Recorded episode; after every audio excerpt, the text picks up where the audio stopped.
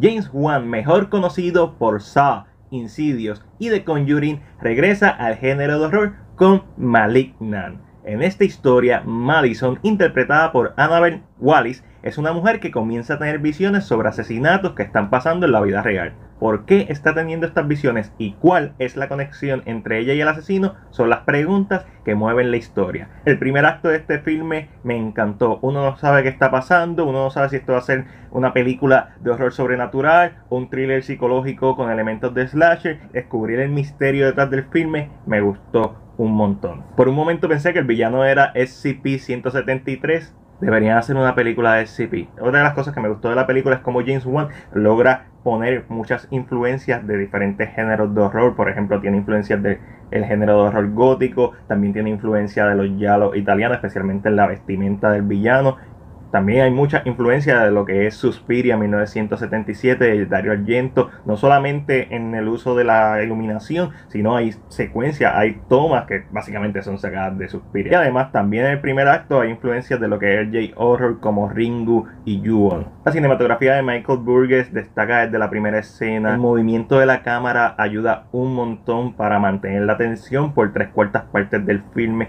y eso es algo que también adoro. Esto es un filme que se ve hermoso, su mayor parte. Hay varias tomas camé, en especial el overhead shot dentro de la casa, en donde vemos a Madison recorrer, ¿verdad? Lo que es su casa desde el primer piso hasta el segundo piso. Esa toma está genial, hermosa, icónica, me encantó. A lo largo de su duración está una película que se ve muy bien gracias a su cinematografía, el movimiento de la cámara y la iluminación. La música a mí me gustó, tiene elementos electrónicos y también elementos que vendrían siendo más adecuados para un thriller de acción pero hace sentido especialmente cuando entra en el último acto. Sé que hay personas que no le gustó y entiendo por qué no le gustó. Hay momentos que se siente off, pero en general a mí me pareció un score adecuado, más no memorable. La historia es competente en cuanto a lo que tiene que ver con Madison, su familia y el villano. Pero mientras más se va desarrollando y más elementos van trayendo, especialmente la parte de los detectives, se va sintiendo como un episodio glorificado de Tales from the Crypt. No me malinterpreta, a mí me encanta Tales from the Crypt. Yo pienso que es uno de los mejores openings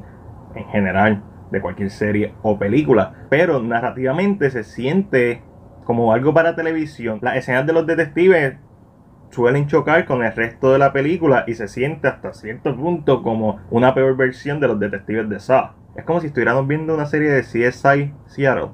Todo lo que tiene que ver con persecución, me. Y hay una escena de acción en la estación de policía que literalmente una escena de acción, no entiendo cómo diablos no le pegaron un tiro al villano. Que se siente fuera de lugar, sobre todo porque antes de esa escena, o sea, like, justo antes, hay una escena de acción y horror en una celda que está mejor lograda dentro del género. No es que la escena de acción está mal, sino que se siente fuera de género. Y al final del día, esto es como si fuera los greatest hits de James Wan. Tiene a un villano en un abrigo con pelo largo, como en Saw, más el elemento de los detectives. Tiene una protagonista con memorias reprimidas, como el personaje de Patrick Wilson en Insidious. Y hay un arco de historia sobre la hermana de Madison, que es un arco de historia de investigación sobre cuál es el origen de todo esto que es básicamente de Conjuring. Falta Patrick Wilson y Vera Farmiga y ya, that's it. Greatest Hits de James Wan. He visto reseñas que dicen que esta película es algo diferente entre el género de horror y en realidad no. Los escenarios son referencia a horror gótico, la estética del villano, la estética de un villano yalo, el elemento de los detectives,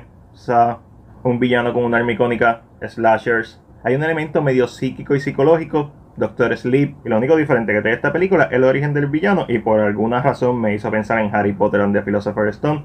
Tienes que ver la película para entenderlo. Y aunque disfruté especialmente lo que fue la primera mitad, que creo que es la más efectiva, creo que lograron buena atención. Esto es una película que constantemente hay elementos que mientras más va pasando el filme hacen que menos sentido es dicho elementos se encuentren en la trama y lo que afectan es el impacto de lo que pudo ser un filme quizás un poco más sencillo, pero con más peso. Sí, hay muchas veces que es efectivo el horror, pero tú no puedes hacer eso a costa de engañar a tu público o tratar de distraer a tu público del origen de la historia. Creo que esta es una película que piensa que es más inteligente de lo que es y termina siendo un filme bien disfrutable, especialmente para los fanáticos casuales del horror, pero dentro del género y más dentro de la filmografía de James Wan, es un filme que deja un poco que desear. El CGI me y es por eso que entre lo bueno, lo malo y lo ok, yo le doy a Malignant una C. Pero esa es solamente mi opinión. Ahora déjame saber la tuya en la sección de comentarios. Como siempre, si te gustó este video, dale like y compártelo. Recuerda suscribirte a nuestro canal de YouTube y darle a la campana de notificaciones para que no te pierdas nuestro contenido. Este fue Mac de CinePR y será hasta la próxima.